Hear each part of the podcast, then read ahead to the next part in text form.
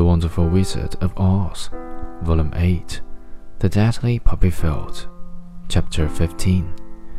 I'm sorry, said the Scarecrow. The lion was a very good comrade for one so cowardly, but let us go on.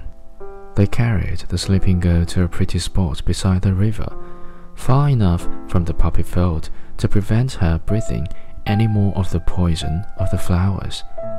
And here they laid her gently on the soft grass and waited for the fresh breeze to waken her.